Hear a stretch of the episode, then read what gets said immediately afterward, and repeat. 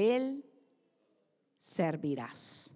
Así que oramos y decimos, Padre, en el nombre de Jesús, en esta hermosa tarde, Señor, queremos agradecerte por el bien de tu palabra sobre nosotros y te suplicamos que sea sembrada en nuestros corazones, que ministres nuestros oídos y que pueda llegar más allá de nuestro intelecto, Señor, para que dé fruto en nuestro corazón, Señor, en abundancia. Y te lo pedimos en el poderoso nombre de nuestro Señor y Salvador Jesucristo. Y usted y yo decimos amén y amén. Como usted podrá eh, ya estar pensando o estar analizando después de leer estas dos escrituras, el tema de lo que vamos a hablar en esta noche es la adoración la adoración. La verdadera adoración, amado hermano, es un sacrificio que presentamos delante de nuestro Señor.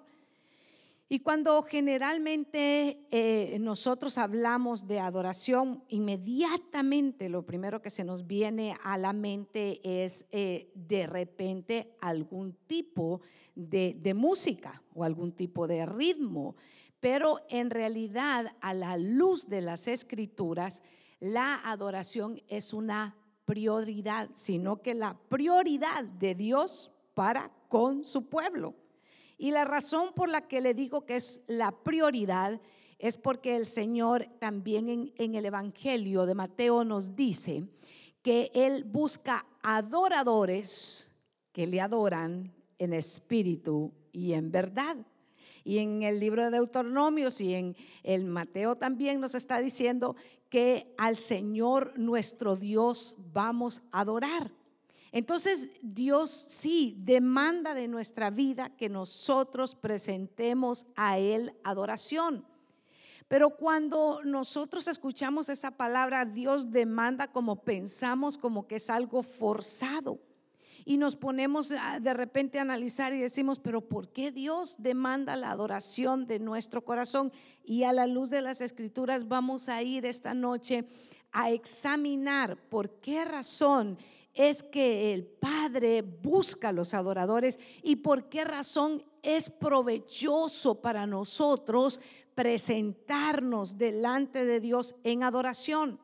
Yo quiero decirle que que es hermoso cuando una iglesia tiene un sello de un hambre de búsqueda, de alabanza y de adoración. Cuando no venimos a presentarnos en alabanza y en adoración de una forma rutinaria, sino que de una forma en la cual nuestro corazón es el que anhela y el que desea presentarnos delante del, Señor en alabanza y en adoración. Y de repente miramos y decimos, pero qué poquito alabaron hoy los hermanos, pero qué poquito adoraron hoy los hermanos, porque nuestro corazón, nuestra alma tiene sed de Dios. Y qué hermoso es cuando eso es un sello en nuestra vida, cuando lo hacemos en la intimidad, a solas con el Señor y cuando nos venimos y nos congregamos, nada más viene a expresarse el deseo que hay en nuestro corazón de adorar al Señor.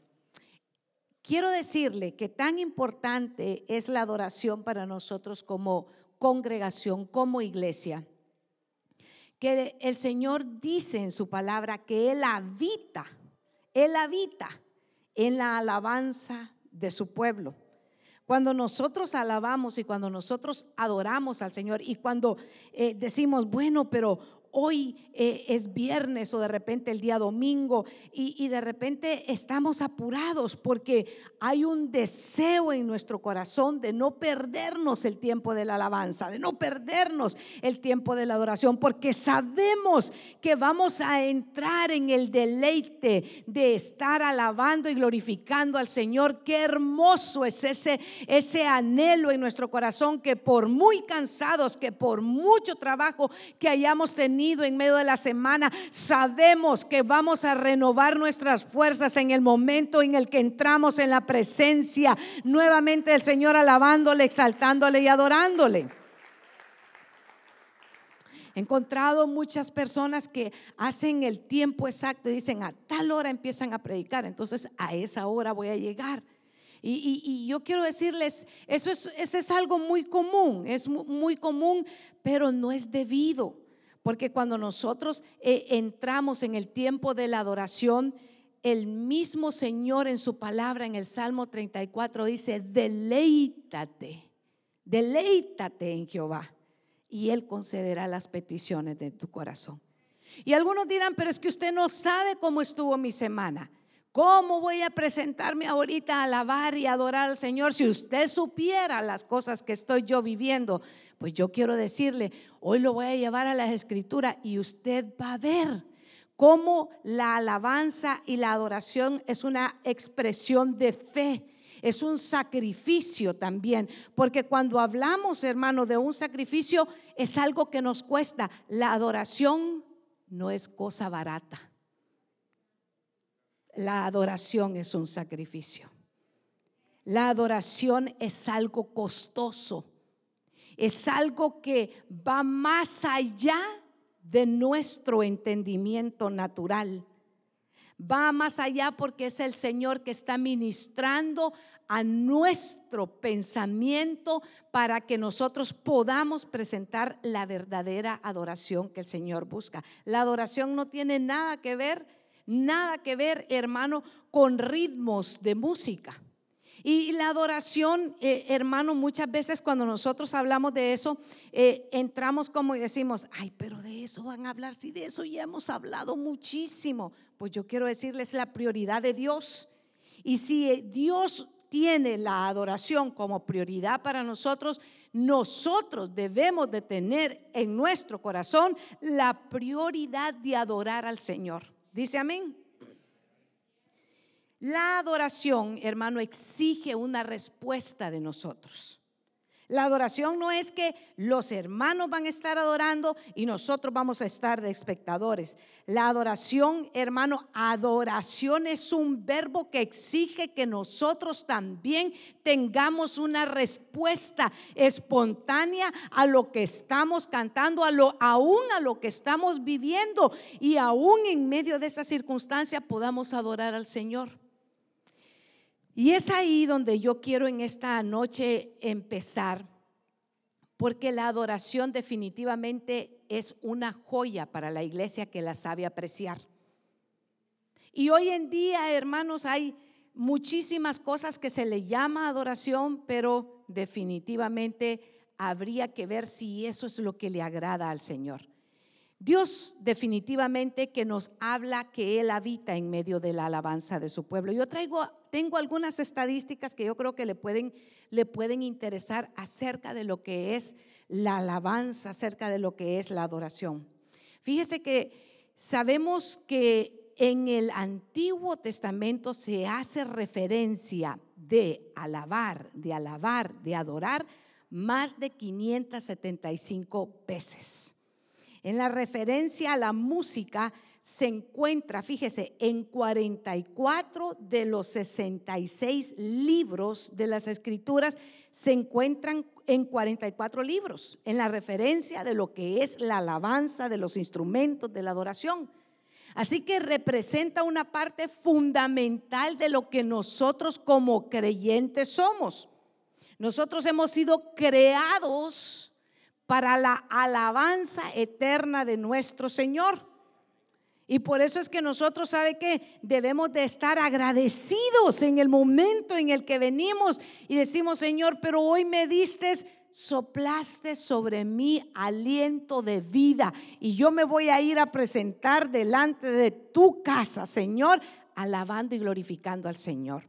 Y es hermoso que nunca perdamos esa intención de alabar al Señor como niños no como niños espirituales que se quedan eh, sin crecimiento y sin madurez, sino con una sencillez de corazón, porque eh, no es con el fin, hermano amado, de, criticar ni nada que se le parezca, ¿verdad? Porque aquí no hay, aquí no sucede, pero hay lugares donde se está alabando y están así como, como cuando en otro tiempo le echaban como almidón a la ropa, así, tiesos, sin moverse, sin nada.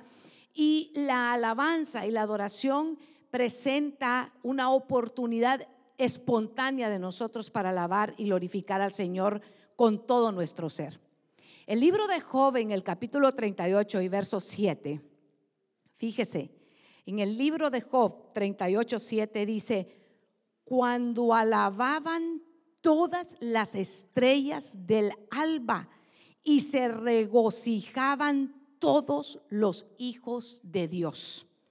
Así que en el libro de Job declara que el origen de la alabanza y de la adoración no es en esta tierra, sino que es en el cielo. Por cuanto es algo, es, eso sale, ¿sabe qué? Del cielo mismo es lo que nosotros debemos también, hermanos, hacer. Y la adoración nace, nace en Dios. Y Él pide y Él nos enseña a nosotros provechosamente para que aprendamos a adorar. Y yo quisiera que usted pusiera todo su, su eh, corazón en estos versos que, que, le voy a, que le voy a compartir en esta hora, porque vamos a ir a Génesis en el capítulo 22.5, donde aparece la primera vez la palabra adoración. Eh, y, es importante que nosotros eh, veamos en Génesis, en el capítulo 22.5, y, y leamos eh, la, siguiente, voy a, voy a empezar desde el, desde el verso 2. Y Dios dijo, toma a tu hijo, a tu único, a quien amas, a Isaac, y ve a la tierra de Moriah y ofrécelo ahí en holocausto sobre uno de los montes que yo te diré. Verso 3. Abraham se levantó muy de mañana, aparejó su asno y tomó con él dos de sus mozos y a su hijo Isaac y partió leña para el holocausto y se levantó y se fue al lugar que Dios le había dicho. Al tercer día alzó Abraham los ojos y vio el lugar de lejos, el verso 5, que es la primera mención de la adoración como usted y yo la conocemos. Entonces Abraham dijo a sus mozos, quédense aquí con el asno, yo y el muchacho iremos hasta allá, adoraremos y volveremos a ustedes. Y tomó Abraham la leña del holocausto y la puso sobre Isaac, su hijo, y tomó en su mano el fuego, el cuchillo, y los dos iban juntos. Y ahí quiero que haga una pausa. En el momento en el que Abraham se le da una, una orden de parte de Dios y se le dice que tiene que ir a ofrecer a su hijo. Y yo quiero que usted y yo eh, podamos entender que sí, estamos hablando del Antiguo Testamento, pero estamos hablando en ese momento en que a un padre que había sido por años, que había estado esperando la respuesta de la promesa que el Señor le había dado de un hijo, cuando ese hijo ya está crecido, porque no era ningún muchachito, ya era un muchacho de eh, una edad de entre 18, 19, 20 años al que tenía que ir a sacrificar. Y Abraham en ese momento, el Señor prueba su fe de Abraham y le dice que tiene que ir a sacrificar a quién? A lo que más amaba. Lo que enseña eso para nuestra vida es que le dije que la adoración no es barata, que la adoración representa un sacrificio de nuestra parte para entregarle al Señor lo mejor. Entonces significa que de repente nosotros muchas veces vamos a estar cansados, vamos a estar viviendo circunstancias tal vez no tan extremas como la que estaba viviendo Abraham. Pero la situación y la circunstancia de Abraham era tremenda porque tenía que entregar qué? Lo más preciado.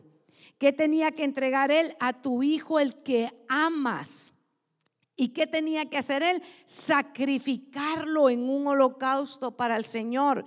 Es en ese momento cuando Abraham le dice a sus criados, le dice a los que lo están acompañando, quédense aquí porque el muchacho y yo iremos y adoraremos. Usted ve que no hay ningún instrumento de música. Usted ve que él no lleva ahí personas que dicen vamos a ir a lavar juntos.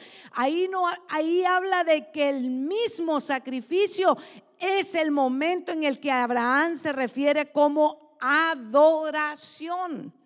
Y de ahí es que partimos de la, aquella ley que, que, se enseña en teología, que es la primera mención, y es sí, es la primera mención que se hace en las escrituras acerca de lo que es la adoración. Y la adoración que Abraham está mostrando ahí es un sacrificio, es un sacrificio para entregar lo mejor.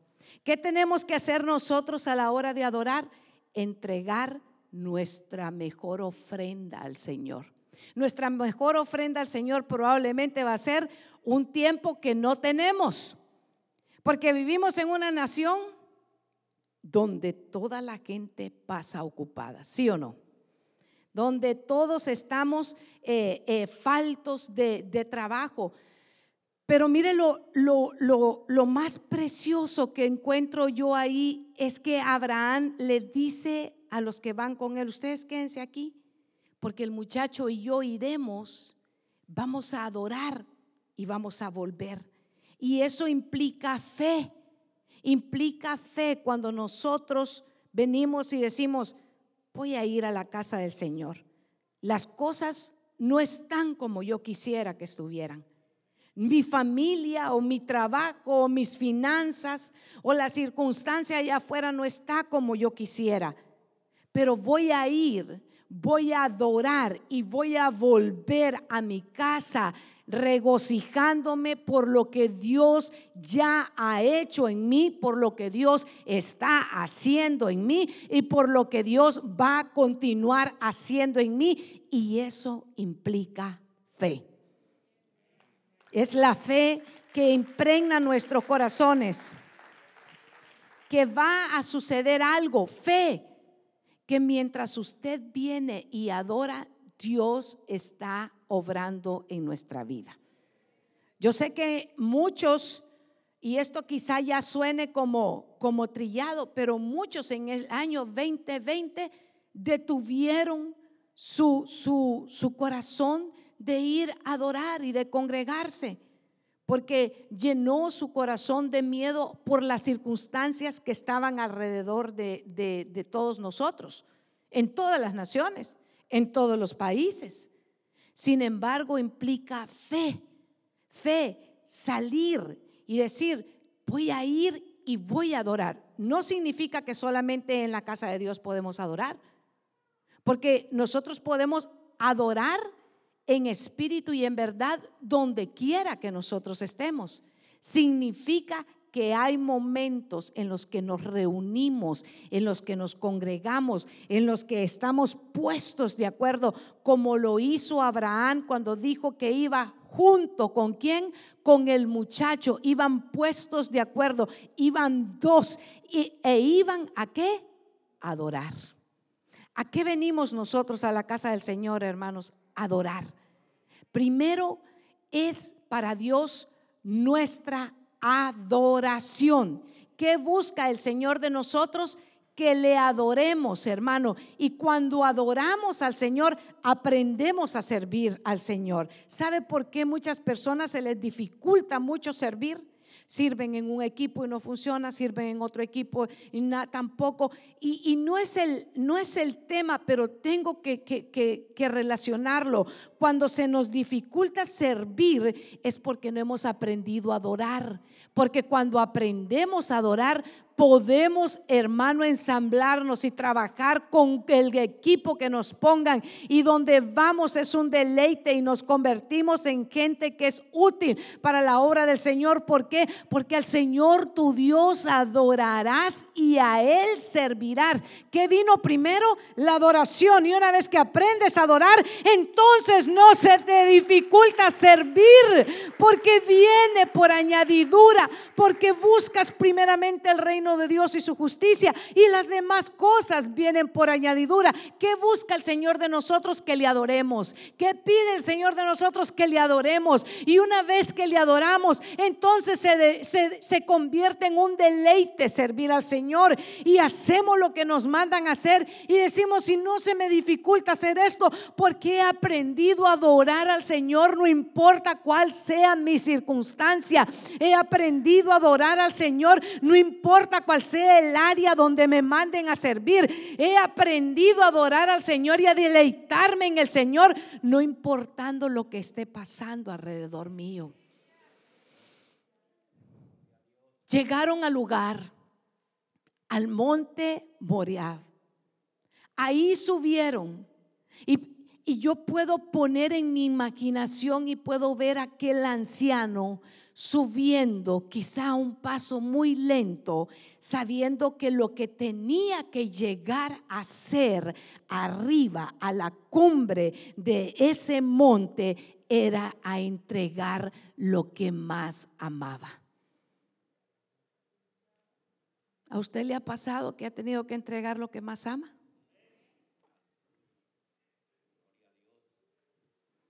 Creo que ninguno de nosotros ha podido llegar hasta ese punto de entregar lo que más ama. Creo que nosotros tenemos el más grande ejemplo de nuestro Padre Celestial, porque de tal manera amó Dios al mundo, que Él entregó a quién? A su Hijo, al unigénito, para que todo aquel que en Él crea no se pierda, mas tenga vida eterna. El Padre es el mayor ejemplo de lo que es la verdadera entrega y amor. Y Él nos enseña a nosotros a que seamos, ¿sabe qué? Esos adoradores que adoran en espíritu y en verdad. Y un día, en ese monte, David propuso en su corazón, quedó viendo el arca. ¿Sabe cuál era el arca del testimonio, verdad? Porque él la vio entre cortinas y dijo, ¿cómo es posible que yo esté habitando en casas y el arca va a estar en, en cortinas? Y él propuso en su corazón hacer un templo. Y, y cuando llegó a que vendieran esa tierra donde él quería hacer el templo, el dueño de la tierra le dijo, ¿qué le dijo? Si es para Dios, yo te la regalo. ¿Y qué respondió David? No, dijo. Regalado no, dijo. Yo no daré nada a Jehová que no me cueste. Y esas palabras se han, ¿sabe qué? Quedado en el corazón de muchos de los creyentes cuando a veces nos dicen, ¿Y cuántas veces vas a ir a la iglesia? ¿Y cuántas horas vas a pasar ahí? ¿Y cuántos ensayos tienen ustedes? ¿Y cómo es posible? Ya mejor move tu cama para la iglesia, le dicen a uno. solo ahí pasas. Y cuando uno ve el corazón de los adoradores, es que cuando uno adora, hermano, es un deleite y ni siente el tiempo en el que pasa adorando al Señor. Y, yo trabajo con jovencitos y, solo le voy a hacer, le voy a, le voy a contar lo que yo observo, ¿verdad? Porque yo me pongo ahí en los pasillos y los quedo viendo digo, voy a ver qué, qué andan haciendo estos muchachos en este día. Y noto que cuando recién se hacen novios y estén ahí como por 16, 17 años, eh, hermano, los, los pasillos de las escuelas tan grandes, ¿verdad? Y entonces el novio, los recién eh, eh, enamorados, le dice el muchacho a, a la muchacha, ¿por qué caminas tan rápido? Le dice. Y solo tienen cinco minutos para cambiar de clase, ¿verdad? Y entonces le dice, no camines tan rápido, le dice, es que vamos a llegar tarde. No, no importa, le dice el otro, como no, no, le importa llegar tarde si últimamente el problema es del maestro. Entonces, entonces le dice, no, no camines tan rápido. Y yo me quedo viendo y digo, volteo a ver en algo tan, si usted me lo perdona, tan carnal, ¿verdad? Pero en, en ese amor de, de juventud, quedo viendo y digo, pero miren estos, qué deleite el que tienen que por unos minutos le dice uno al otro, no camines rápido, camina despacito. ¿Para qué cree usted?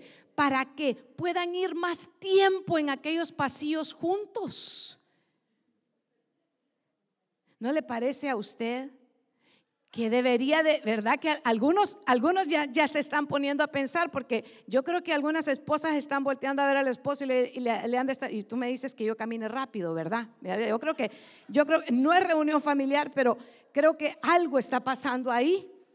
Pero, pero no se pone a pensar usted que cuando estamos adorando, deberíamos de venir corriendo a la casa del Señor, porque deberíamos de estar ardiendo y decirle, Señor, yo me voy a tu casa porque este es el tiempo en el que voy a adorarte y voy a buscar entenderse las fuertes si son para Dios.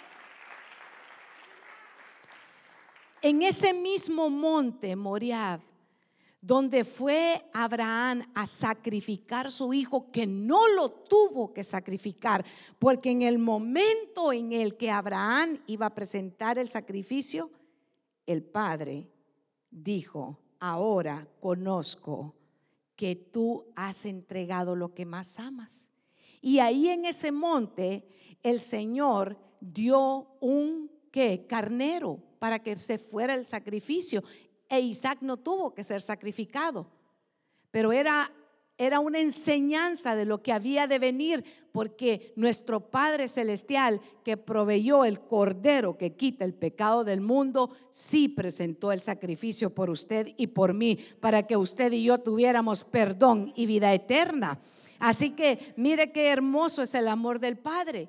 Pero en ese mismo monte se edifica esa casa excelsa que no la pudo edificar David, pero sí la pudo edificar Salomón. Pero lo que él dice es, yo no le voy a dar nada al Señor que no me cueste.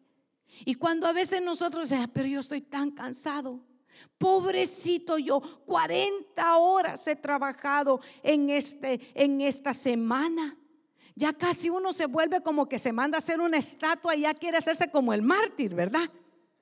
¿Sí? Pero no es así, porque sabe que en verdad que no tenemos todas las fuerzas que quisiéramos, porque esta carne es débil, pero la carne es débil, pero el espíritu que siempre está anhelando estar delante del Señor. Y cuando nosotros venimos y en una actitud reverente, porque adoración, hermano, representa también reverencia. Adoración que, que es en el griego proscuneo, que lo que significa es postrarse. Se postra, ¿sabe que En, en una relación de reverencia delante de Dios. En, en ese momento, cuando uno uno está postrado, cuando uno está rendido, cuando uno le dice al Señor, Señor, no tengo toda la habilidad, Señor, no tengo las cuerdas vocales para entregarte lo mejor, pero lo que traigo es un sacrificio de mi corazón para decirte, amado Dios, que te amo, que agradezco lo que tú has hecho y lo que sigues haciendo por mi vida. Aunque ahora no lo podamos entender porque si yo lo paso a usted a testificar esta noche, hacemos vigilia. No nos vamos de acá.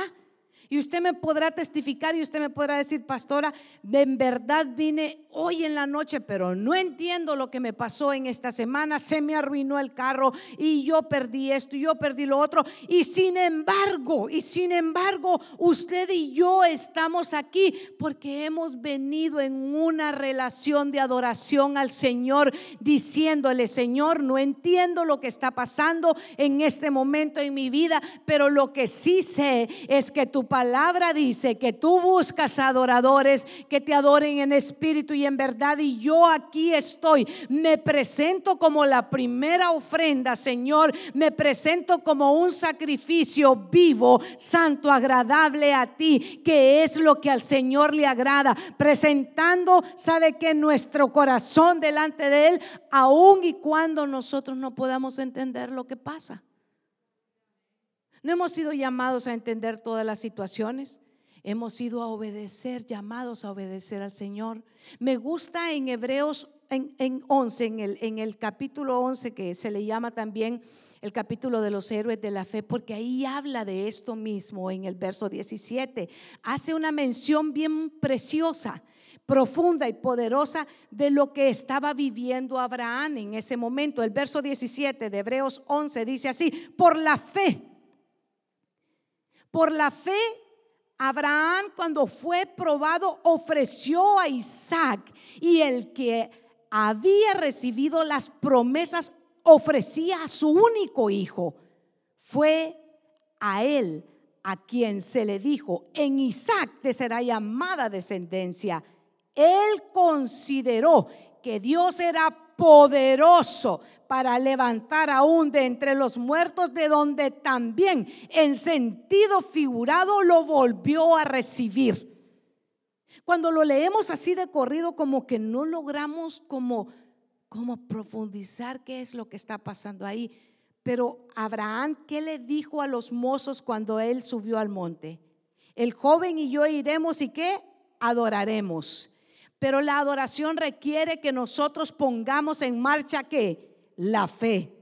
La fe es la que nos mueve a nosotros cuando sabe que cuando nosotros no tenemos fuerza es el Señor, ese don que a todos nos ha dado una medida de la fe. Es por fe que usted y yo salimos de nuestros trabajos y nos venimos directo a la casa del Señor y no razonamos en que si tenemos o no tenemos, sino que decimos por fe, yo sé que Dios tiene una palabra en esta noche con la que me va a ministrar, con la que me va a fortalecer con la que me va a levantar, con la que me va a hablar, con la que me va a fortalecer, con la que va a aclarar mis pensamientos, con la que va a traer paz sobre mi vida, una paz que no nos la puede dar el mundo, porque el mundo no conoce la paz que Dios puede dar. Es una paz que sobrepasa todo entendimiento es la paz de Dios en la cual nosotros nos venimos y nos sumergimos en la adoración del Señor. Y cuando estamos adorando, el Señor trae y ministra y hace lo imposible para nosotros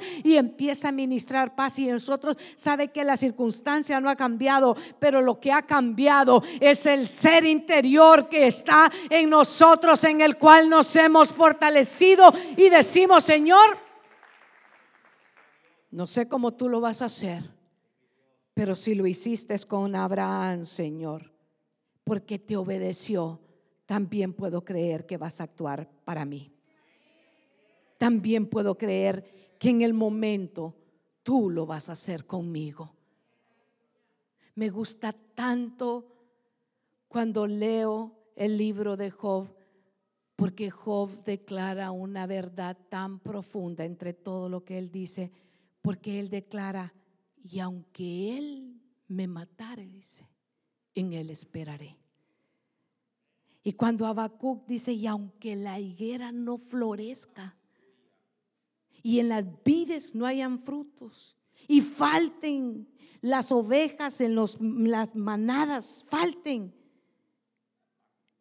y las vacas en los corrales, con todo y eso, dice el profeta Habacuc, yo me alegraré en el Señor. Yo me voy a alegrar en Él. Los cristianos tenemos un sello distintivo, hermano. El sello distintivo del cristiano es que sabe adorar en medio de sus problemas. Usted quiere conocer un cristiano verdadero, hermano. Es aquel que está pasando circunstancias difíciles, pero ha aprendido a adorar. Y adora. Y usted llega a fortalecerlo y usted es el que sale fortalecido. Y usted dice, pero ¿cómo? Si yo le vine, yo le vine a dar ánimo a este y yo soy el que estoy saliendo animado. Dice, está usted en presencia de uno que ha sido ministrado directamente por el Espíritu Santo. Uno que ha aprendido a adorar cuando nadie lo mira. Uno que ha aprendido, ¿sabe qué? A llorarle al Señor cuando nadie lo mira. Uno que aprendió como el salmista David, que a solas le decía al Señor y hacía cánticos, porque el libro de los, de, los salmos, hermanos, son cánticos para el Señor, muchos de ellos. ¿Y qué le decía David? Le decía en el Salmo 23, el Señor es mi pastor, el Señor es mi pastor, nada me falta. En lugar de delicados pastos, me pastoreará. En el Salmo 121, como le decía, alzaré mis ojos a los montes. ¿De dónde vendrá mi socorro? Mi socorro viene de Jehová, que hizo los cielos y la tierra. Qué precioso, porque sabe que es la adoración. La adoración no trae la atención sobre nosotros. La adoración lleva la atención sobre el poder del Dios al que nosotros servimos y le declaramos la grandeza del Dios al que nosotros honramos. La adoración es despojarnos y decirle, Señor, aunque ahora mismo se esté cayendo el mundo, yo sigo adorándote y creyéndote que la bondad tuya está sobre mi vida. La adoración es para gente determinada que no vive por el alma, sino que vive por la convicción de su fe. Abraham se movió para adorar y subir al monte. ¿Sabe qué? En fe. Él creyó que en Isaac se le había dado la promesa, pero si Dios le pedía lo que más él amaba, también entendió que fiel es Dios para levantarlo aún de los muertos. Esa es adoración. Adoración es entregarle al Señor y decirle, ahora Señor, ahora que no tengo fuerzas, ahora que no tengo nada, ahora que mi circunstancia está adversa, ahora Señor, cuando no siente mi alma hacer absolutamente nada, ahora te voy a danzar, ahora te voy a alabar, ahora te voy a glorificar, ahora te voy a creer, ahora voy a salir, ahora voy a caminar, porque la adoración es acción, hermano. La adoración no es algo que se va a ir a aprender en un seminario con el respeto de todos los que van a los seminarios. Les admiro y les respeto, pero no es algo que se aprende, hermano. Es algo que Dios mismo ha puesto en el corazón del creyente y es el Señor el que busca los adoradores que le adoran en espíritu y en verdad. Aquellos que no se mueven, aquellos, ¿sabe qué? Que permanecen, aquellos que dicen, Señor, ahora ahora, ahora, en medio de esta circunstancia te voy a adorar. Cuando Abraham fue probado, dice Hebreos 11, 17, cuando fue probado, y en, y en Génesis dice que Abraham fue a adorar. Él dijo que iba a adorar. ¿Y qué estaba haciendo en ese momento? Probado. No, es que ahorita no quiero porque viera qué mal me siento y entonces estoy tan triste que me quiero quedar solo. ¿No es más bien en el momento en el que hay que correr a la presencia del Señor? No es en el momento en el que está pasando la circunstancia cuando hay que correr a la presencia del Señor. No es cuando el alma no tiene fuerza. Ahí hay que correr a la presencia del Señor. Cuando ha perdido lo que más ama, corra a la presencia del Señor. Cuando Dios le está pidiendo que entregue lo más precioso, corra a la presencia del Señor, deleites en el Señor, busque en el Señor. Y no espere a ver el de la par, a ver, a ver cómo le hace el de la par. A usted no le importe qué es lo que está haciendo el de la par, hermano. No viva por lo que el otro esté haciendo. Usted vive por lo que Dios ha puesto en su corazón y Dios ha puesto en su corazón y le ha mostrado y qué demanda Dios de usted que le adore, que al Señor tu Dios adorarás y a Él solo servirás. Cuando Jesús está siendo tentado, ¿qué le dice? Apártate de mí, Satanás.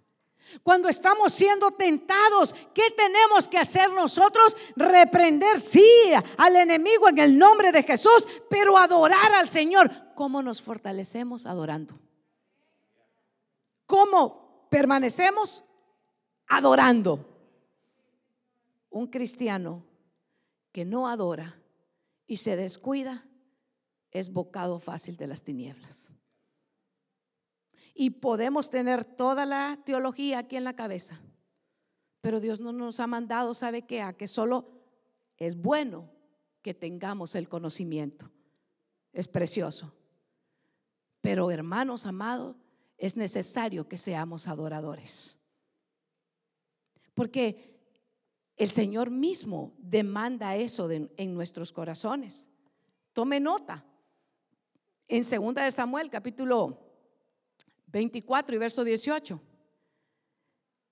Tome nota del monte Moriab, segunda de Samuel, segundo libro de Samuel, capítulo 24, verso 18. Gad vino a David aquel día y le dijo, sube, edifica un altar al Señor en la era de Arábula, Jebuseo. David subió conforme a la palabra de Gad, tal como el Señor había ordenado. Y Arauna miró y vio al rey y a sus siervos que venían hacia él. Y saliendo Arauna se postró rostro en tierra delante del rey, porque usted no sabía cómo llegaban los reyes en ese momento. Algunas veces llegaban para bien y otras veces llegaban para mal. Pero este antes de que fuera para mal, mejor se, ¿qué hizo? Se inclinó en reverencia y dijo, tal vez encuentro gracia entonces, el verso 22 dijo a David, tome, ofrezca mi señor el rey lo que le parezca bien a sus ojos. Mira los bueyes para el holocausto, los tríos, los yugos de los bueyes para la leña. Todo, oh rey, Arauna lo da al rey. Arauna dijo al rey, que el Señor tu Dios te sea propicio pero el verso 24 dice así, pero el rey dijo a Arauna, no, que ciertamente por precio te lo compraré, pues no ofreceré al Señor mi Dios holocausto que no me cueste nada. Y David compró la era y los bueyes por 50 ciclos de plata y ahí edificó David un altar al Señor y ofreció holocaustos y ofrendas de paz. Y el Señor escuchó la súplica por la tierra y la plaga se detuvo en Israel. Pastor, estamos sobre la gracia, sí. Y este es un ejemplo muy hermoso para nosotros, hermanos, amados.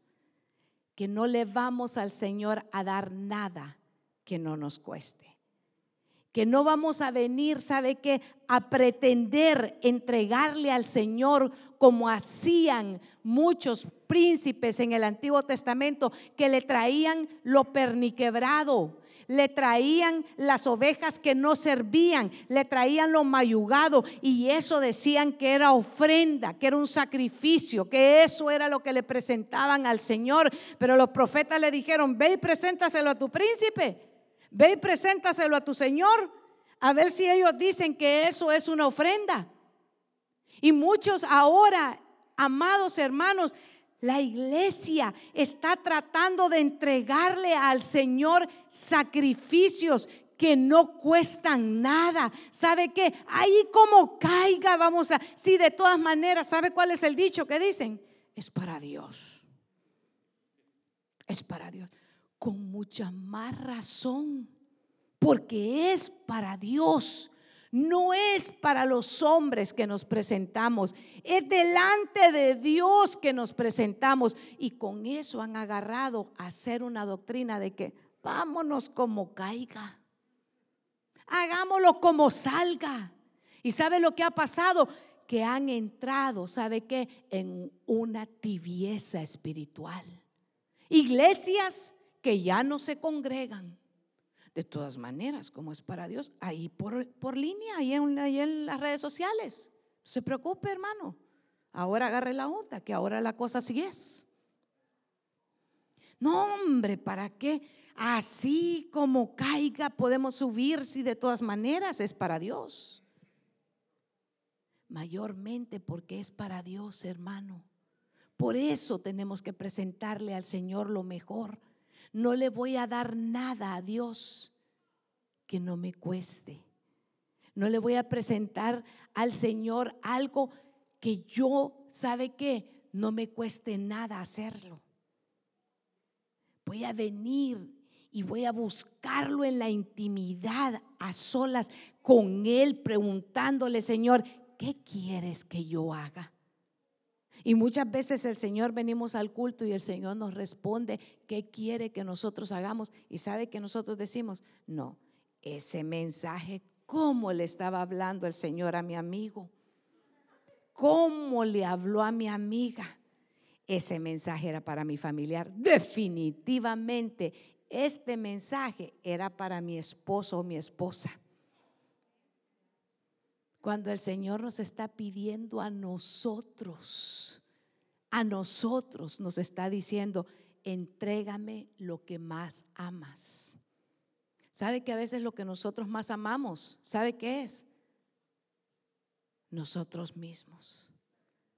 Mi, ¿qué? Tiempo. ¿Cómo voy a ir? Es mi casa es mi carro. Es mi, mi vida, dicen otros. Nada es nuestro, todo lo que tenemos es del Señor, de lo recibido de su mano nosotros le damos. Por pura misericordia y por pura gracia nosotros estamos aquí. Aún lo que más amamos, que son nuestros hijos, no son nuestros, dice que herencia de Jehová son nuestros hijos. Aún todo lo que nosotros tenemos, toda buena dádiva y todo don perfecto desciende de lo alto del Padre de las luces. En Él sabe que no hay sombra de variación. El Señor no es de los que te da hoy y mañana te lo quita. El Señor cuando te da, te da abundantemente y sin reproche. El Señor es un Dios bueno y misericordioso. Es un Dios poderoso que cuando el Señor dice que te va a bendecir, te va a bendecir. Y lo que el Señor busca de nosotros es adoradores. Que aprendamos a adorar para que no nos cueste servir. Que aprendamos a adorar para que no nos cueste. ¿Sabe qué? Desbaratar los matrimonios. ¿Sabe por qué los matrimonios se desbaratan tan fáciles? En este día se casan y a los tres años ya no hay nada. Poniéndole de lejos tres años.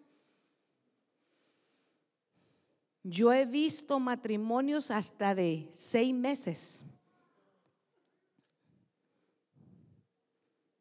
Y hay que tener verdad y misericordia, hermano. Hay de circunstancias a circunstancias. Pero solo porque me cae mal a los seis meses no se vale. Solo porque no se lava los dientes a los seis meses no se vale.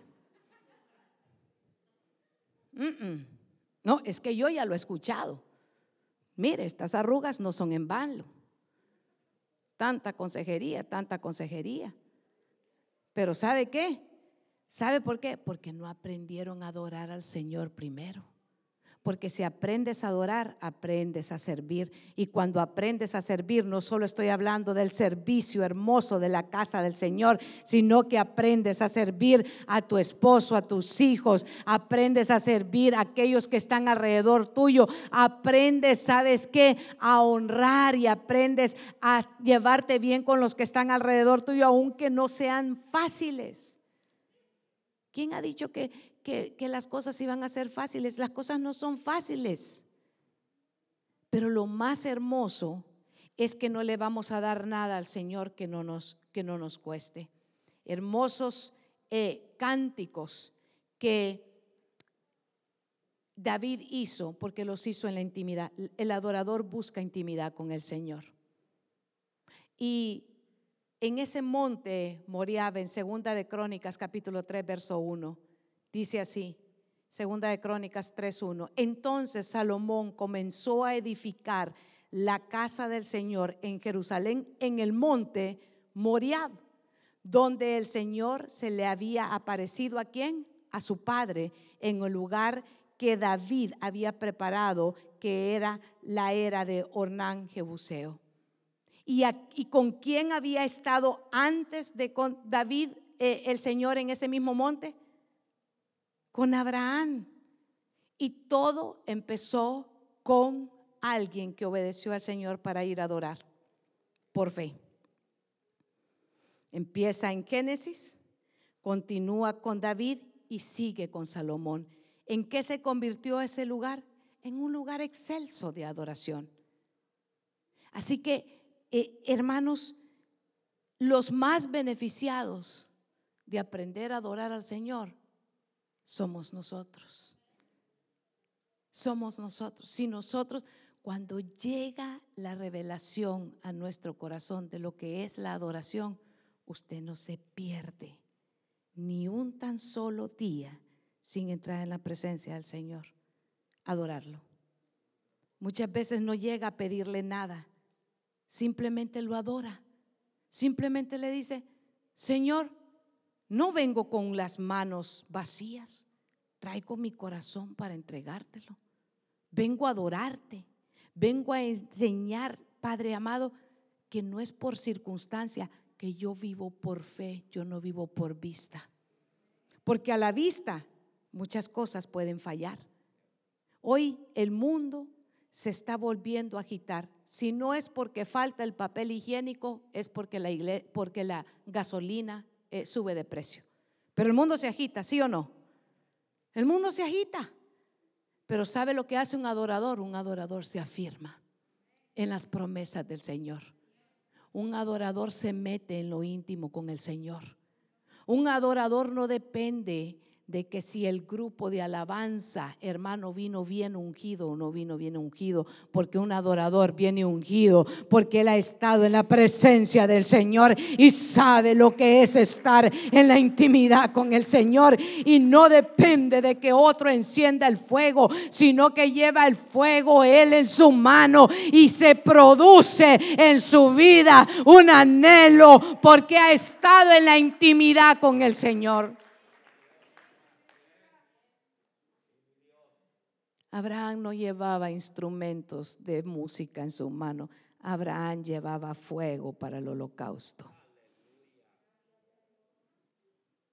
¿Qué traemos nosotros cuando nos congregamos? Ah, pastora, yo espero que todos estén bien alineados cuando yo llegue. 10 de la mañana, más vale que. Y sí, está muy bien. Pero usted viene a congregarse y usted es parte y usted tiene que traer algo. Y lo que Dios, la prioridad, es que este mensaje sabe cómo se tiene que llamar, la prioridad de Dios. ¿Usted tiene prioridades en su vida? ¿Verdad que sí? Sí tenemos prioridades. Los que tenemos familia tenemos prioridades. ¿Cuál es la prioridad de nuestra vida, en, en nuestra familia? Proveer. Provee, ama a sus hijos, ¿verdad? Porque no provee para los suyos es peor que un infiel. Provee. Vea que tiene prioridades en su vida. Sí, tiene prioridades en su vida. Pues este mensaje se tiene que llamar las prioridades de Dios. La prioridad de Dios, ¿cuál es? Al Señor, tu Dios, adorarás y a Él solo servirás. Esa es la prioridad de Dios. ¿No cree usted que si esa es la prioridad de Dios, es lo que nosotros debemos de buscar? Levante la mano quienes sirven en escuela dominical, diaconado, alabanza. Aquí todos servimos. Ya, ya, ya sabe, ¿verdad? Todos servimos aquí, ¿verdad? y servimos para bien.